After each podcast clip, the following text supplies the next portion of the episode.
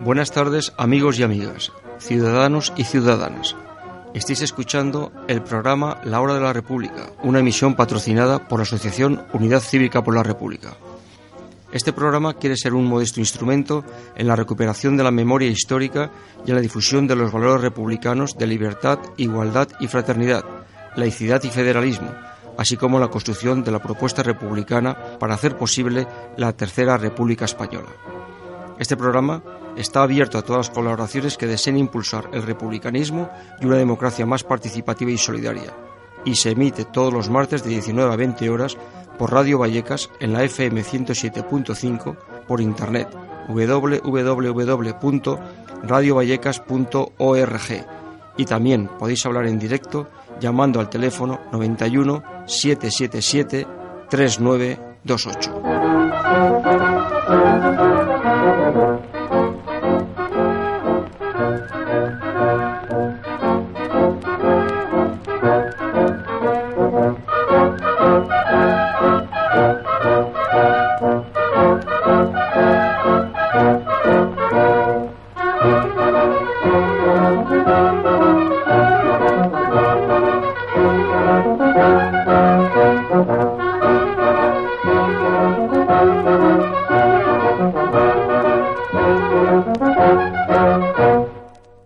Buenas tardes, eh, Radio Vallecas 107.5 de la FM y hoy, como todos los martes, hoy que es martes 10 de diciembre y hasta las 20 horas, la hora de la República. Eh, estamos en nuestro la recta final del 2019 y nos queda otro otro programa otro programa más que será el próximo día 17 y ya os daremos las consignas para que lo paséis bien en el próximo año y, que proclamemos la República. Que saludamos a Félix Arana, Radio Rebelde Republicana, Eco Republicano, Mundo Obrero Radio, Getafe Radio, Radio Vallecas y a nuestros amigos de los barrios de Cádiz que el otro día tuve la oportunidad de saludarles y bueno, son los, los, los colegas nuestros que hacen la hora republicana. Si nosotros llevamos ya 15 años, ellos deben de llevar 10 u 11. Un abrazo, compañeros y camaradas. Y bueno, pues aquí en el estudio está Juanjo Picó. Buenas tardes, Juanjo. buenas tardes. Está Daniel. Buenas tardes. Y está también Pascual. Hola. Joséchu en el, en el control y Ángel Pasero, que os manda un abrazo a todos y todas. Y cuando son las 19 horas y 6 minutos en, nuestro, en el reloj de nuestro estudio, vamos con nuestro comentario que titulamos Movilizaciones para que todo funcione. Estamos en la recta final de la década de los años 10 y en los albores de los años 20, aunque no es hasta 2021 cuando comienza la década de los años 20. Y el género humano vivimos unos tiempos muy convulsos, donde las intervenciones militares de los Estados Unidos y la OTAN, se, sobre pretexto de la lucha contra el terrorismo, encubren guerras por el control y saqueo del gas, el petróleo y los recursos naturales, originando una riada humana de migrantes que han de salir de sus países de origen como consecuencia de estas guerras de rapiña que para su beneficio origina el imperialismo. Vivimos la clase obrera y, de toda la ciudadanía en un mundo sometido a una agresión brutal por parte del capitalismo depredador neoliberal que quiere arrebatar a las clases trabajadoras de todo el planeta los logros arrancados en sus luchas y movilizaciones. El capitalismo salvaje que quiere precarizar aún más a cada día a grandes masas de seres humanos en todos los continentes. Hoy el, neoliberalismo, el, el, capitalismo salvaje, no necesita dar golpes de Estado cruentos. Les basta con iniciar una campaña de desprestigio contra quien gobierna un país y ponerles al frente un gobierno títere al gusto de la Secretaría de Estado de los Estados Unidos. Nuestro reto es acabar con el neoliberalismo, ya que acabar con esto es acabar con el fascismo. En España aún vivimos la incertidumbre de llegar, a la formación de un gobierno más o menos progresista entre Partido Socialista Obrero Español y Unidas Podemos. Será una etapa nunca antes vivida que debe devolver al pueblo la democracia secuestrada en estos últimos años con leyes laborales que ocasionan más paro y mayor rédito a los grandes empresarios, con una ley mordaza que restringe nuestras libertades, abandono de la enseñanza pública en favor de la privada sostenida con fondos públicos y un largo etcétera, a lo que debemos añadir las leyes del Código Penal que castigan a los trabajadores que informan a sus compañeros sobre la huelga y otro artículo también del Código Penal que castiga muy duramente el menosprecio de la, de la religión católica y más recortes que todos y todas conocemos. Para que este gobierno del Partido Socialista Obrero Español, Unidas Podemos, si llega a formarse, derogue y anule todas estas leyes antiobreras, debemos entrar en una etapa de movilización constante para exigir una política de izquierdas al servicio del pueblo. A Franco se le sacó de su faraónica sepultura de cuelgamuros en un funeral de Estado encubierto, pero aún el franquismo perdura y perdurará, si no le echamos, y marca la política de todas las instituciones, especialmente en el ejército. Es el caso del cabo del ejército Marcos Antonio Santos, presidente del colectivo republicano de Redondela, federado con Unidad Cívica por la República. Ha sido expulsado del ejército por firmar una carta contra el franquismo, mientras la otra carta firmada por más de mil generales, almirantes, jefes oficiales y suboficiales posicionados con el franquismo y contra la sumación de la momia del dictador, a todos estos no les ha ocurrido nada y el cabo Marco ha, sido expulsado del ejército por terminar su misiva con un salud y república. En el umbral de los años 20 del siglo XXI vuelve con virulencia el fascismo rampante que nunca se ha ido de las instituciones españolas, como ya hemos señalado, con unos dirigentes políticos mediocres, como el alcalde de Madrid, que ha quitado las placas del memorial del cementerio de la Almudena, yo siempre le llamo Cementerio del Este, pero digamos por, las buenas formas de la Almudena. Acción que es contestada no solo en España, sino desde Francia y Bélgica y otros países con un gesto, como un gesto fascista contra el derecho de las víctimas del genocidio franquista de justicia y reparación. Que esto ocurra en un país que sea democrático muestra más mm, una cruda realidad, que el franquismo, sus crímenes, el atropello de los derechos humanos nunca se han ido. En España estamos en la etapa final de la monarquía del 18 de julio, instaurada por Franco. La transición, tantas veces elogiada por los voceros del régimen, está superada. Es hora ya de apostar por un nuevo régimen, que no es otro que la República, que ya que se vislumbra en el horizonte. Si sabemos resaltar ante la ciudadanía los valores republicanos que han, de marcar nuestro futuro y el de las generaciones venideras. Un esfuerzo nuestro que ha de servir para vivir como ciudadanos libres y no como súbditos de una monarquía medieval. 2020 ha de ser el año de la Tercera República.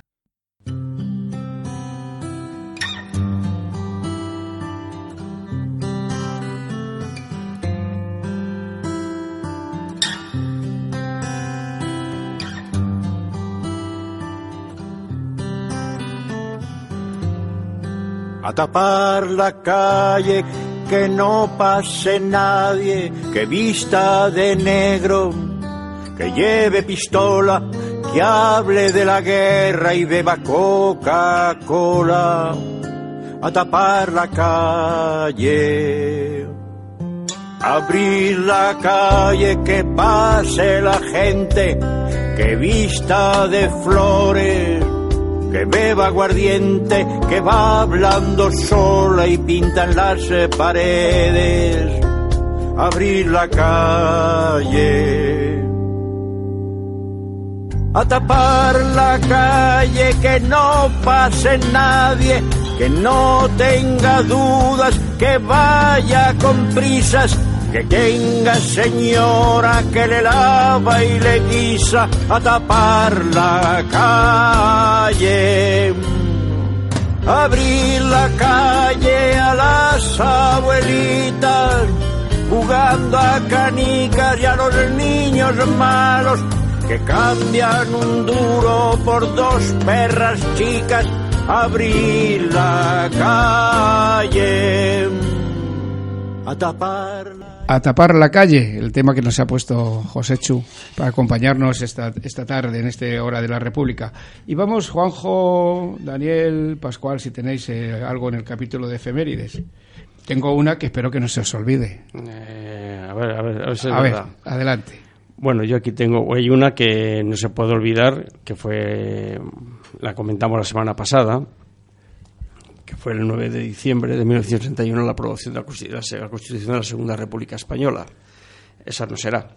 No, no, es esa, no. No es esa. Bueno, yo tengo ahí el día 9 de diciembre, genéricamente, es el Día Internacional del Laicismo y Libertad de Conciencia. Es un día, el día 9, que está asumido como tal fecha en conmemoración también del 9 de diciembre del año 1905 con la ley de separación Iglesia y Estado en Francia, que supuso un hito impresionante a nivel mundial de lo que significa avanzar para un Estado laico. Y el día 9 de diciembre de 1961 con la constitución más laica que hubo en aquel momento de la Segunda República Española. Y también un día antes, que es el día 10 de diciembre, de la proclamación en 1948 de la Declaración Universal de los Derechos Humanos. Todo un paquete que es un cúmulo de que, si se lleva a buen puerto, un cúmulo de libertades y de derechos de ciudadanía. El día 12 de diciembre de 1930 fue la insurrección de Jaca, en el cual prolegómeno de la proclamación de la Segunda República, con esa entrega solidaria, generosa de los capitanes Fermín Galán y García Hernández, que en el cual, pues por desconcierto con todo lo que fue el Pacto de San Sebastián en el año 1930, en agosto, pues se sublevaron, pues digamos, antes de tiempo para recuperar la legalidad democrática. Y bueno, pues eh, los fallos propios de este tema, bueno, lógicamente, pues llevaron, pues eh, fue una sublevación, una insurrección fracasada. Y bueno, en todo caso fue el germen que después llevó al 14 de, abril.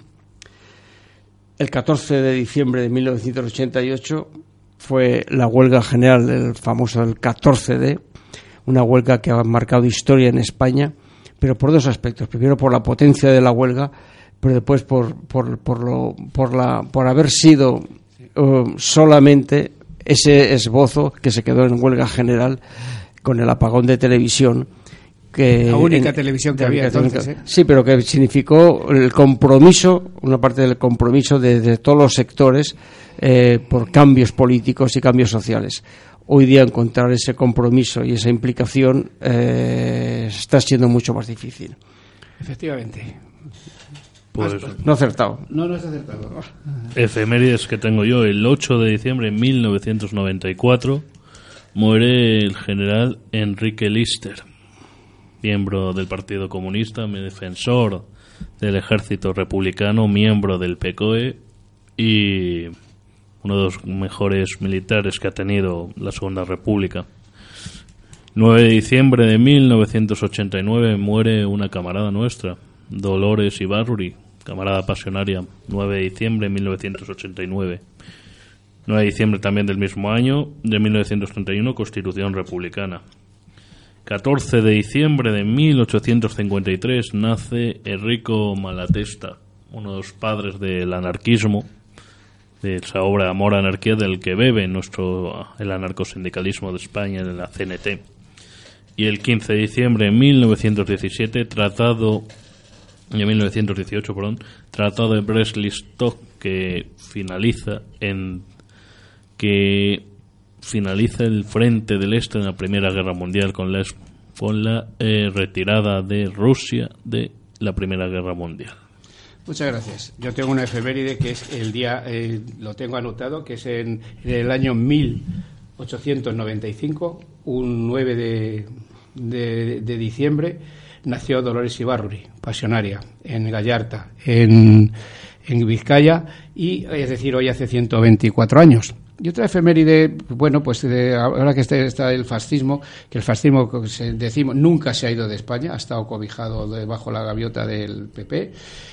El pasado 8 de diciembre se cumplieron 40 años del incendio intencionado del despacho de laboralista de Doris Venegas en Valladolid, en el que fallecieron dos personas. Ese atentado fascista, reivindicado como tal, nunca fue investigado por las fuerzas policiales y sus autores gozaron de total impunidad. Vamos con otra, otro corte musical.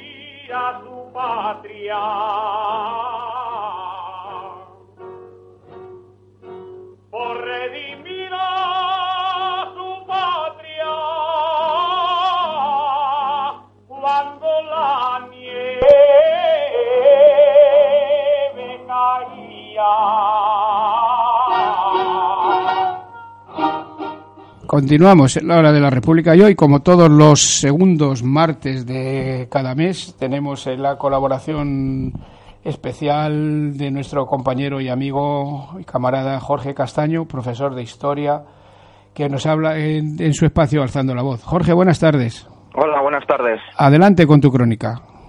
Bueno, eh, hace un mes justamente hablábamos eh, de un acuerdo de gobierno que se había firmado del que todavía no sabemos mucho, que todavía no sabemos eh, si realmente se va a llevar a cabo, si no se va a llevar a cabo, es, al final todo se va a basar, parece, en a ver quién se baja los pantalones, si el gobierno de España o el gobierno catalán, pero bueno, al final, como todo, pues pues lo vamos viendo de lejos sin que realmente parezca que, pasa nada, como, como nos van pasando con, con, los temas latinoamericanos, como nos va pasando con el Brexit y la situación eh, en Inglaterra, bueno, un montón de, de, cosas que al final parece que no van a nada y que estamos en una especie de valle en el que estamos esperando continuamente a que ocurra algo.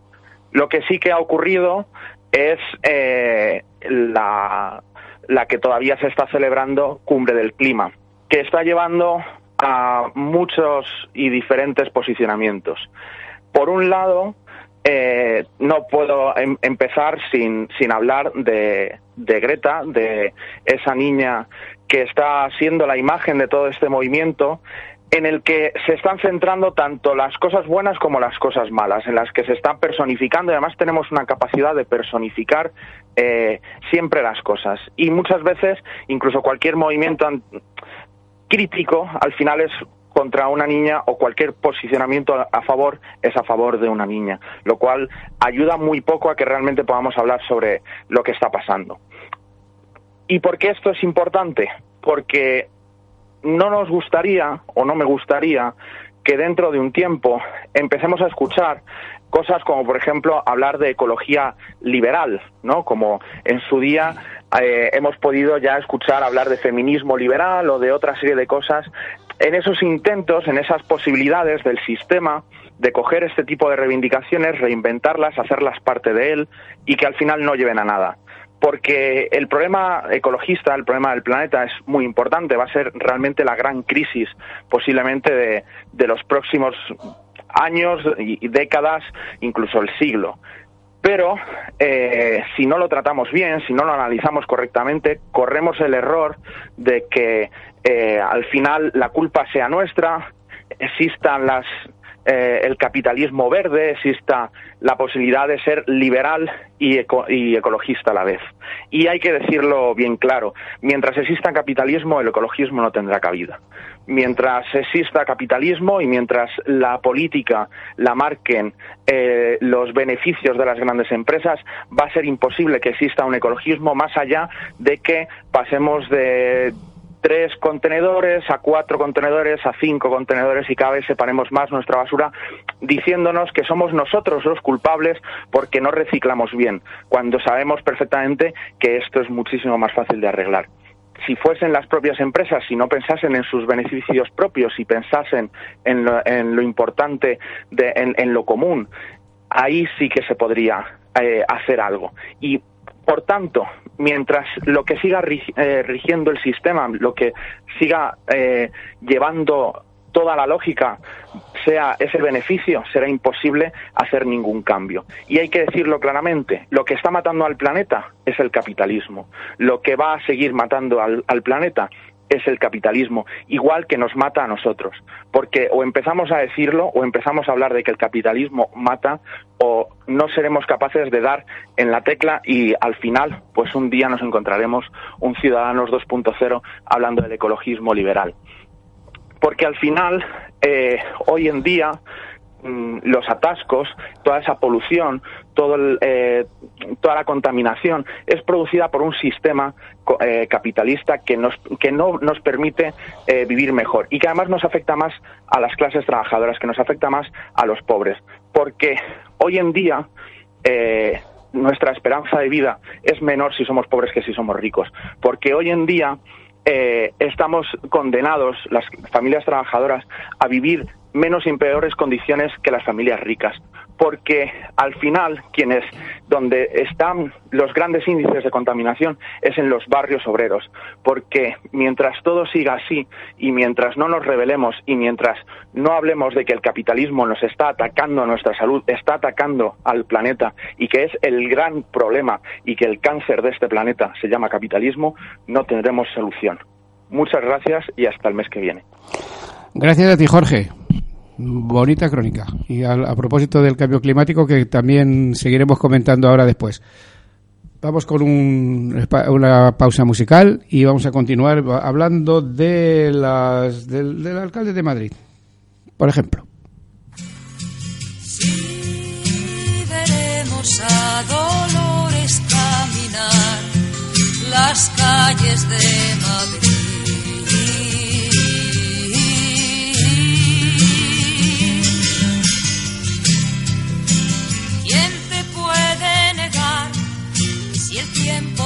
transcurrido confirmó que esto no daba más y que era inevitable la reconciliación. Y veremos a Dolores, decía Ana Belén, eh, por las calles de Madrid, aquel, aquel tema tan emblemático y que con tanta alegría y con tantas esperanzas de que en España en vez, de una, en vez de una transición hubiera habido una ruptura democrática, pero bueno, la historia es la historia y seguimos con ella. Bien, eh, decíamos que el, comentábamos que el alcalde de Madrid, que ha retirado, ha destrozado, él personalmente las ha retirado, claro está, ha mandado a retirar las placas del memorial que se estaba instalando en el cementerio de la Almudena en recuerdo de las víctimas fusiladas por el franquismo. Bien, pues esta contestación no es solo de España, no es, eh, no es solamente de los, de los que estaban en el jueves pasado en la Ronda de Sol, que llevan ya 10 años o así haciéndolo, sino que también ha sido desde la Asociación 24 de agosto 1944, eh, desde París. dice en su misiva dirigida al alcalde, al alcalde José Luis Martínez de Almeida. Dice, nuestra asociación se conmueve y protesta por el hecho de que el equipo municipal que actualmente dirige José Luis Martínez Almeida haya podido votar y desmantelar el monumento erigido en el cementerio oriental, dicen, en homenaje a las 2.937 víctimas de la represión franquista.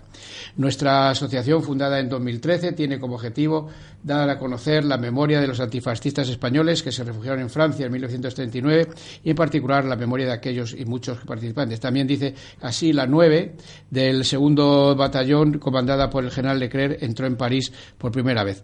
El Ayuntamiento de París conmemoró comenzó a reconocer estos combatientes en 2004, es decir, y, mientras tanto aquí en Madrid en 2017, el 20 de abril, el ayuntamiento encabezado por, la, por Manuela Carmena decidió también honrar a los republicanos y ahora es este alcalde el que ha decidido deshonrarles.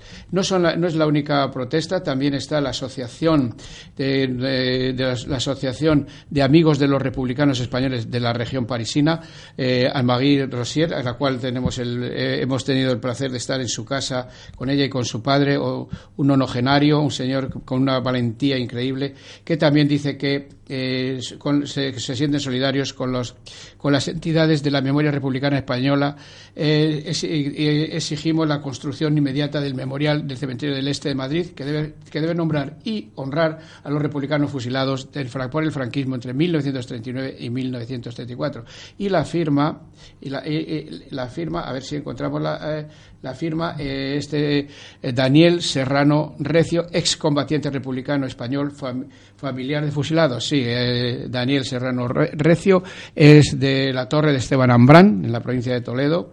Hemos estado con él en su residencia parisina. Ya allá por los años 60 se marchó para aquel país y allí están. En un pueblecito muy cercano de París, donde existe la calle de Lenin, la calle de, mártires, de asesinados por el franquismo.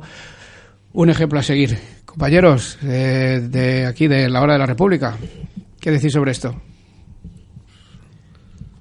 Bueno, yo la verdad eh, tengo no sé cómo explicarme, sinceramente, con la posición que ha, que ha tomado el alcalde este faccioso, porque es un faccioso, evidentemente, ¿no? Y después de todo lo que está haciendo en tan poco tiempo. Eh, imaginaros eh, los, el tiempo que queda hasta las próximas elecciones municipales, lo que puede hacer.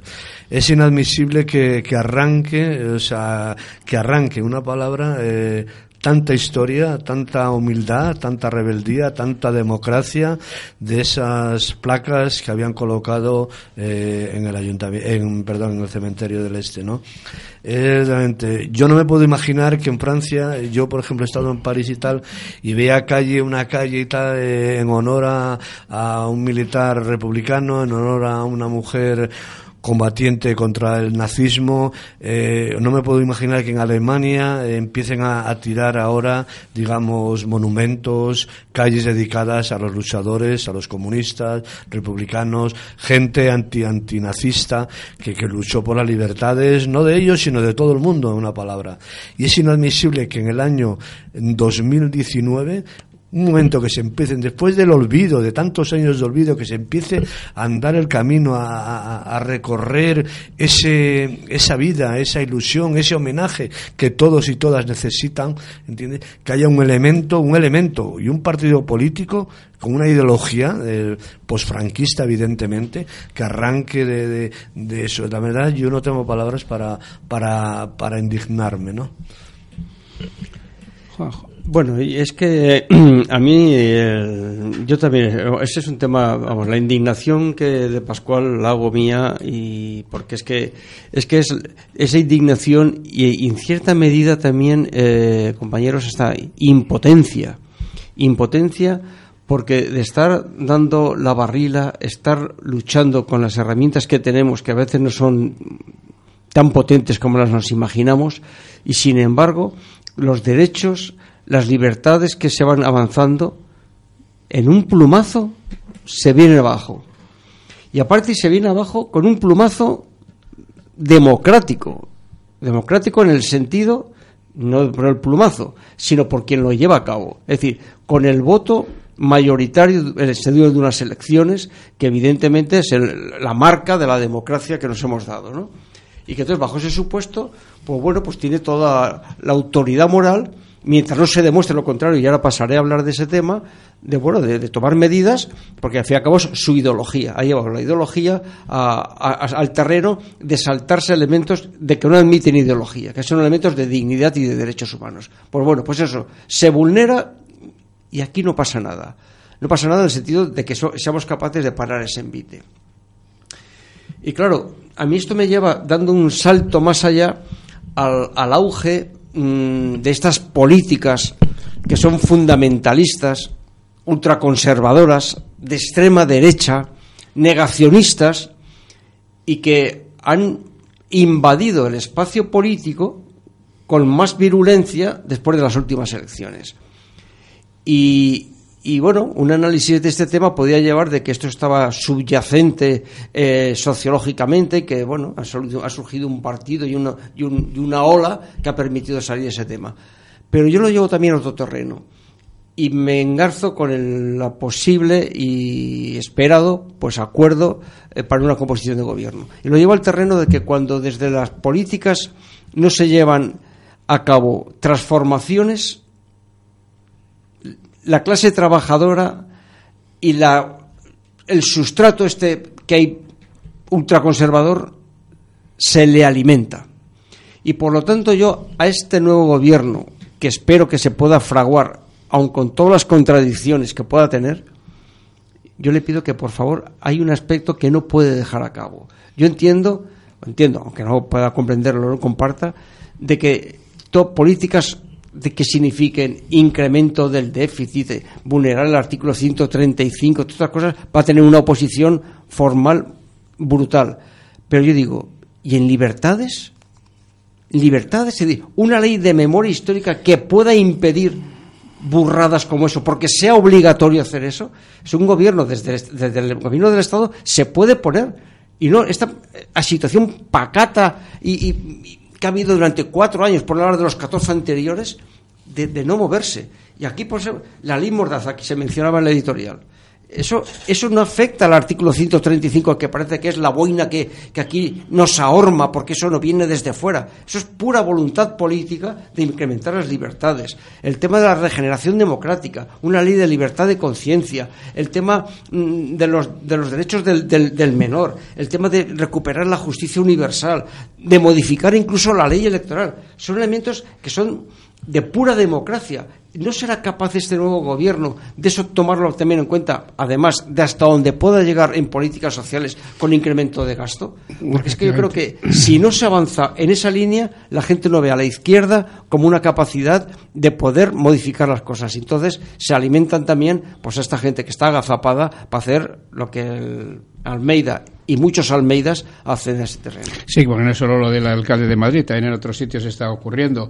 Eh, desde bueno, desde la, el destrozar un monumento a Dolores Ibarruri en Rivas, en la, en la ciudad universitaria, es decir, te quiero comentar que la, las, la Asociación 24 de agosto de 1944 estuvieron presentes aquí en Madrid. Es decir, que esta carta se la quisieron hacer llegar personalmente y estuvo, estuvieron aquí el jueves, el jueves pasado. El viernes participaron en la manifestación contra la, contra la Constitución monárquica. Estuvo su presidenta, Veronique Salou, al frente de esta, de esta pequeña delegación. Tuvimos la oportunidad de, compartir con ellos un, un, rato y una charla. Y bueno, pues está, así está lo que hace falta es voluntad política por los nuevos gobernantes que quieran, si es que llegamos a formar gobierno, que yo espero que sí, que se forme, que se forme cuanto antes y a ver si son capaces de atajar todas estas cuestiones.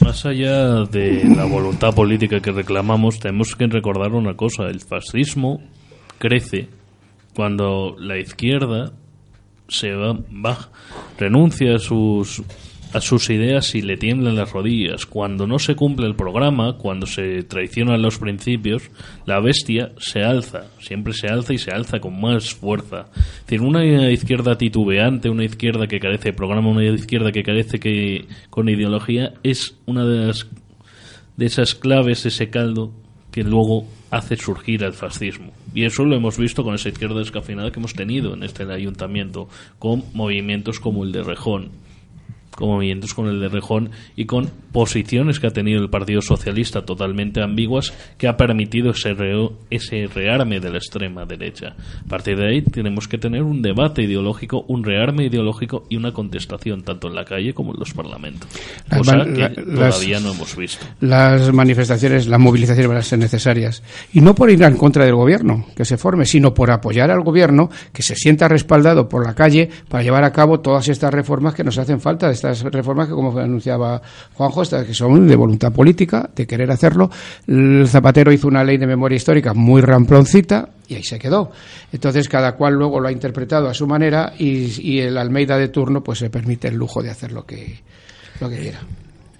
No, es que eh, yo pienso que además no es una cuestión reivindicativa ahora de un gobierno que salga eh, de unas elecciones que ha habido, de un gobierno de coalición que salga, sino es que es una reivindicación y un, y un derecho democrático que se respeten los derechos humanos, que me parece que es que mañana se celebra no sé qué años y tal, y habrá una concentración en Madrid y tal, pero es que el tema de, la, de las fosas, el tema de las cunetas, el tema del homenaje que se le puede hacer a toda esta gente, vamos, no tiene que entrar en, digamos, en, la, en el programa político de ningún partido, sino que es un un deber humano democrático. Yo creo además el Consejo, me parece que es la Comisión Europea que atiende a los derechos humanos a nivel europeo, me parece que está metiendo llaga y llamando la atención al gobierno de España, etcétera, etcétera. Pero bueno, aquí se andan, se llaman andanas, ¿no?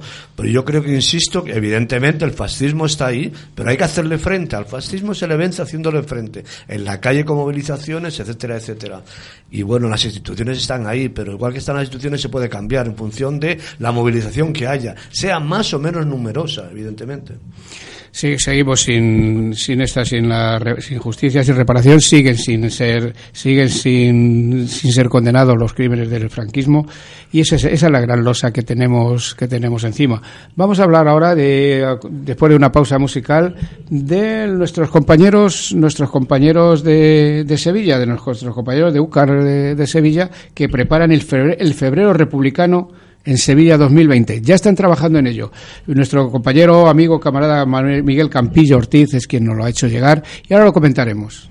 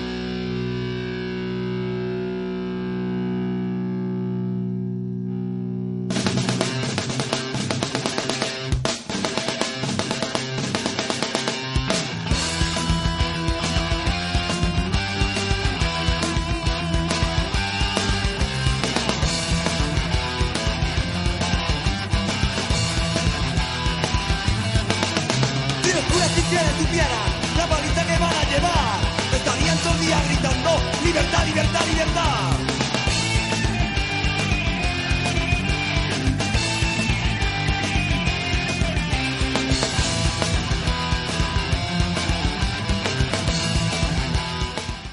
19 horas y 41 minutos el, de este martes 10 de diciembre, que estamos ya en la recta final de este programa de la Hora de la República de hoy.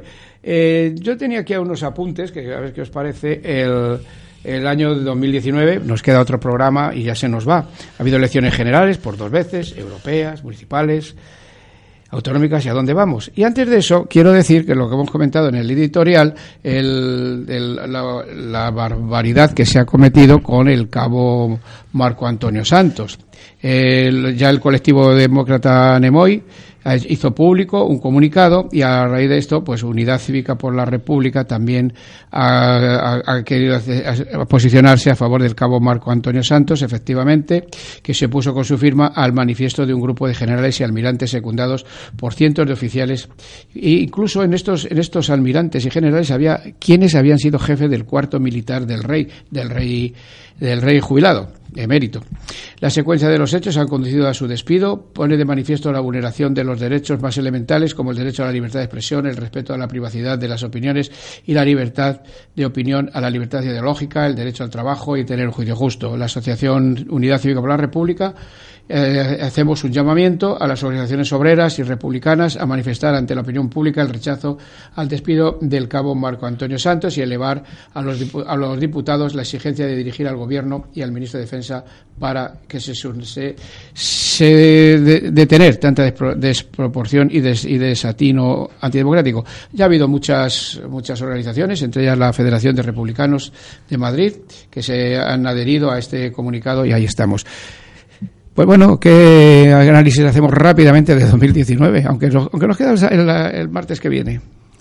Pues yo el análisis de 2019 que es un, es un poco, tengo la sensación eh, de como Sísifo. Es decir, cuando parece que estábamos empezando a vislumbrar algo así, pues de pronto pues eh, este auge a nivel internacional y por supuesto a nivel estatal de, partidos e ideologías eh, fundamentalistas y ultraconservadoras parece que, volvemos a retrotraernos aquí y yo espero que el 19 o en los albores del 2020 eh, Sísifo mm, deje de ser Sísifo y tenga un poquito de subido ahí con esta confianza que espero no verme defraudada con el acuerdo de gobierno eh, progresista, vamos a ponernos en la manera. Aunque evidentemente eh, la articulación social necesaria para mantener este gobierno, para criticarlo o para apoyarlo, es un reto de primer orden en el próximo periodo, porque es que si no. Sí, rápidamente. Yo más o menos en la línea que apuntaba Juanjo. Eh, pero todo eso tiene que ir ligado, independientemente que yo pienso que va a haber ese gobierno de coalición, tiene que ir ligado a las manifestaciones, a las reivindicaciones. El tema de las pensiones, el tema de los servicios públicos, sanidad, educación, dependencia, tiene que ir ligado todo eso. Porque si evidentemente eh, el gobierno, por medio de los votos, eh, va a sacar adelante un programa electoral, habrá que exigirle que lo cumpla, pero no solo eso, sino además reivindicar, reivindicar más cosas. Yo creo que tiene que ir por ahí. Sí, es un año, ha sido un año muy, muy agitado, con muchas elecciones, un gasto enorme, enorme, enorme, una cerrazón absurda en el mes de, los meses de verano, una incapacidad de, yo lo he dicho muchas veces aquí en los editoriales y públicamente, bueno, públicamente en la radio, que estamos saliendo por antena, sin ninguna traba. Eh, de momento, a nuestros compañeros de, que yo les he mencionado antes de los barrios, la Junta de Andalucía les ha cortado la antena. Ya no salen por antena, ahora de momento salen por streaming. O sea, es decir que otro otro otro otro retroceso en un derecho o unas libertades conquistadas y que de una forma, repito, democrática con la comilla, es decir, y sin respuesta uno para atrás. Sí, se ha quitado. Eh, ahora eh, me lo, comentaba ayer. Estuve hablando, el, tuve la suerte de hablar con él el domingo. Estuvieron aquí en Madrid. Eh, vinieron a un acto de su partido y ahí estuvimos y la bueno, pues eso es, que es que ha sido la Junta, la Junta de Andalucía la que les ha cortado el esto. Ojo que la, cuenta, que la, la Junta de Andalucía no ha aparecido las cajas fuertes con no sé cuántos documentos. o sea que, ahí, hay de todo, ¿eh? a, a, a, saber. Bueno, pues, eh, ¿quería decir algo, Daniel? Hombre, simplemente con esta anécdota. La justicia, decía Galeano que la justicia es como la serpiente que solo muerde a los que van descalzos. Y esto nos tiene que dar, que el caso del último, el tema de Andalucía, tiene que ayudarnos a reaccionar, a reaccionar y saber que el movimiento tiene que estar en la calle, tiene que estar en los sindicatos, tiene que estar en las asociaciones de vecinos, tiene que estar en la creación de un programa, de una alternativa, de un contrapoder que permita volver a recuperar esas instituciones y ponerlas al servicio de la ciudadanía. Y a partir de ahí no se necesitan ni egos ni personalismos, sino trabajar a través de ello. Eso nos sirve como toque de atención porque ya hemos visto lo que pasa si acabamos así, 52 diputados de la extrema derecha en el Parlamento. Bien, pues comentaba antes que ya son las 19.47, febrero republicano en Sevilla 2020. Nos lo manda nuestro, nuestro querido amigo, compañero y camarada Miguel Campillo Ortiz. Es febrero republicano de la primera a la tercera. Bonito título. Celebración, debate y difusión en Sevilla del republicanismo laico español desde el siglo XIX hasta hoy. El febrero republicano es fundamentalmente una celebración de los valores democráticos y, una fiesta por la libertad. esta es la novena edición. Es una gran oportunidad para que todos los republicanos y todas salgamos con orgullo a defender nuestros ideales de, compartir nuestro sueño común y de una España verdaderamente libre, justa y solidaria. Nuestros compañeros de UCAR Sevilla, que están también detrás de esto, para, ello hemos, han decidido realizar esta campaña, una campaña de financiación externa para que quienes comparten nuestros valores, dicen en su comunicado, sientan el febrero republicano de Sevilla. Una bonita iniciativa, es muy larga, la vamos, hablaremos directamente con Miguel Campillo Ortiz en los próximos programas para ir desarrollando este, este, esta iniciativa tan bonita que es el febrero republicano. Ya sabes que el febrero republicano, el día 11 de febrero de 1873, se proclamó la primera república. Que este año, lo hablamos el otro día, estaba Pascual también, queremos recuperar lo que hacía nuestro camarada, compañero y amigo el llorado mm, José María Coronas, que desde que él desapareció hace ya en 2018, bueno, pues este 2019 no hemos ido al cementerio civil ese, ese día. 19, 19 y 41 minutos. ¿Qué os parece esta iniciativa? Rápidamente, de nuestros compañeros. Pues a mí me parece que, es, iniciativas como esta forman parte de lo que es la movilización social. En este caso, la movilización de, la, de las mentes, la ideología, eh, el armarse, pues bueno, lo que ha sido nuestra historia y de lo que es eh, nuestro futuro. Eh, perseverancia, nueve años ya trabajando Miguel y con toda su gente allí por Sevilla para mantener la llama de, de este encuentro tan que, que, mantienen pues eso el espíritu de que es posible hacer otras cosas. Entonces pues bueno pues eh, fui orgullosos de tener un compañero y mucha gente que está alrededor de este tema. Sí este comunicado viene acompañado de fotos y la verdad que es que es eh, además a todos les conocemos. No, yo le, vamos, me alegro, ¿no? Me alegro por, por los compañeros y compañeras que estén en estas iniciativas no perder el rumbo. Yo sigo manteniendo que la República está ahí, es el horizonte. El próximo año, como bien comentaba, como bien comentaba, se va a celebrar el 147, que parece que son muchos, pero luego si lo miramos atrás, la República hace ya ochenta y tantos, o sea, 147. Estamos casi a, a, 100 años. Estamos hablando, claro, claro, claro. Es que aquí parece que hablando, comentando antes el tema, parece que estamos retrocediendo hace a los años 70 y pico, hace 40 años atrás, evidentemente 147 años tampoco nos parecería mucho, ¿no? Por esa edad de tres casi vamos a llegar al siglo al siglo XV, ¿no? Con digamos con los reyes, ¿no? católicos, entre comillas. A mí me parece interesante, pero yo sigo insistiendo y digo, sin, sin ruptura y sin república no hay democracia. ¿eh? El movimiento se demuestra caminando y una de las ventajas que han tenido muchas organizaciones es que eh, aquellos que han sido vanguardia durante, todas, durante una época lo siguen siendo todavía y muchos tenemos que aprender de ellos. Ellos nos marcan el camino y nosotros debemos seguir. Iniciativas como esa pueden exportarse a otras regiones del Estado y pueden ayudarnos a difundir nuestro mensaje. Pues eh, ya son las... Vamos a entrar dentro de nada en la agenda. Me, permitidme que haga un breve comentario a dos libros de, son, eh, de, una trilogía que un compañero, un amigo, Antonio Martín Lozano, eh, es Pedro Martín Lozano, pero firma sus libros como Martín Lozano. Son, ya lleva dos tomos. Es, el, el primero se titula Pretérito plus perfecto el Manzanares, y narra los primeros días del asedio a Madrid en noviembre de 1936. Es un libro muy bien elaborado, con mucha documentación, eh, y nos narra esa, esa, etapa, esa etapa tan crucial en, en, la historia de España. Luego también el segundo tomo es El futuro imperfecto, y es el Jarama, Guadalajara, Brunete, Belchite. Nos traslada a lo largo de 1937 y describe las batallas más míticas de la Guerra Civil Española, con los mismos personajes que, estuvieron en Madrid, es decir, unos libros muy bien armados que entre otras librerías está en Muga está, está este nuestro amigo Pedro Martín Lozano, que vendrá a esta emisora en el mes de enero a presentarnos su libro, pues, eh, y a, este, a esta emisora, Radio Vallecas, y a este programa, La Hora de la República, vendrá a presentarnos sus, sus libros. Una, de verdad, una auténtica gozada el poder, el poder leer, leer esto. Y un abrazo a Pedro Martín Lozano. Y vamos con la agenda, que son 52 minutos. Mm, pues yo la agenda la tengo muy justita. No sé si es que. Bueno, no sé, no. Es que no, me han llegado más informaciones. El jueves día 12 a las 7 de la tarde en la Puerta del Sol, la ronda contra la impunidad del franquismo.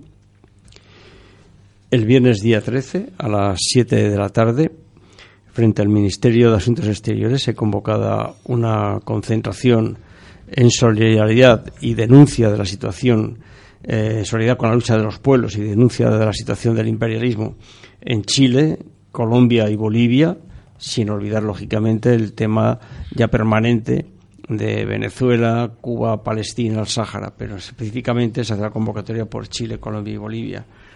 Y para más adelante mm, tengo otras cosas, pero vamos, evidentemente vamos a centrarnos en lo que significa estos días. Hoy a las 11, mañana 11 de diciembre, sí. perdón, sí, es que estaba yo confundido. Mañana a 11 de diciembre a las 12 de la mañana hay una concentración en frente al Congreso de Diputados convocada por la Coordinadora de Defensa del Sistema Público de Pensiones, que es uno de, las, de los referentes que están habiendo de lo que significa la movilización social que antes estábamos hablando. ¿no? De las pensiones, Francia están en ebullición, Bilbao en ebullición, Madrid también y volveremos a hablar porque yo creo que sobre este tema conviene ya también desde estos micrófonos desmitificar el tema de la que no es sostenible el, el, sistema de pensiones. Eso hay que empezar a desmontarlo porque es que está vuelta la carga, la carga, la carga, vamos hasta machacar el tema y para que la gente nos creamos de que no es sostenible el sistema de pensiones. Sí, además esas, esas burradas que dicen algunos próceres que dicen que bueno que todos los jubilados pues tienen su piso, joder, que lo vendan y así tendrán dinero. O sea, eso lo ha dicho un banquero o un, o, capitoste de, la, de, la empresa, de las empresas. Sí, lo dijo uno de ellos, uno de ellos. Así que... Cuando lo que tendrían que decir es que garantizar unas pensiones dignas, una pensión mínima, por ejemplo, de mil euros. Así es. Bueno, pues... Eh, a ver, Pascual, sí, sí, adelante. Sí, yo tengo aquí eh, que el día 12 a las nueve y media de la mañana en los juzgados Plaza de Castilla, eh, vamos, va a tener una vista el secretario general del SAT, Oscar Reina, eh, en una denuncia que en febrero del 2018 hizo Albert Rivera, ex secretario o presidente de Ciudadanos y tal, pues se hacía mención un poquito en plan eh, humorístico, entiendes, a las nevadas que había por esa, a las nevadas que habían caído por esa fecha en España y entonces hacía mención que bueno que los ciudadanistas o los ciudadanos iban a tener mucha nieve que recoger y tal, ¿no? Entonces hay una denuncia el día 12 a las nueve y media de la mañana en los juzgados Plaza de Castilla y le piden 15.000 euros. Una multa a consecuencia de la ley Mordaza y de los recortes que tenemos en las libertades. Bueno, pues eh, estamos en las 19.56 minutos. No sé, querido oyente, querida oyente de la Hora de la República, como te anunciamos, nos queda el martes, día 17, para despedirnos y desearte un venturoso 2020. La década de los 20 bueno, pues fíjate tú que ya han pasado, ¿eh? la, década, la, década de los 20, de 1920, esa década tan prodigiosa, donde desde el Folies Bergès de París, desde el Moulin Rouge, bueno, toda aquella explosión de, de variedades de cultura, y fue el auge desde 1922 a 1929. Eh, las, las especulaciones fueron monstruosas, mientras España se desangraba en África llegó la dictadura de Primo de Rivera y llegó el crack de 1929 con toda esa esa esa parafernalia de las de las inmobiliarias y todo que se vino abajo. Algo muy que nos, nos suena muy muy reciente. Yo creo querido oyente querida oyente que bueno pues que estamos vamos a entrar en la década de los 20 ya digo que la década de los 20 se entrará en 2021 vamos a ser correctos. Y el bueno pues aquí una dictadura no es que ahora haya una dictadura, pero hay, joder, unos recortes que nos recuerdan mucho la dictadura. Hubo la dictadura de, de, este, de Primo de Rivera, que desembocó en la República. Oye, pues ¿por qué todos estos movimientos, por qué todas estas situaciones que estamos viviendo ahora, de estos alcaldes que quitan, que quitan placas, de, estos, de otros otros que agreden a monumentos y tal? Bueno, a lo mejor es la antesala de la República. Vamos a esperar a, 2020 a ver, a ver qué nos trae. Porque somos de los que no abandonan una utopía, cada día más valiosa, la libertad, la justicia, por la lucha y la república. Hoy, como ayer, seguimos puño en alto. Pascual, Daniel, Juanjo, muchas gracias. Joséchu, muchas gracias por estar ahí. Ángel Pasero, os manda un abrazo a todos y todas. Y hasta la semana que viene, si el padre Lenin quiere.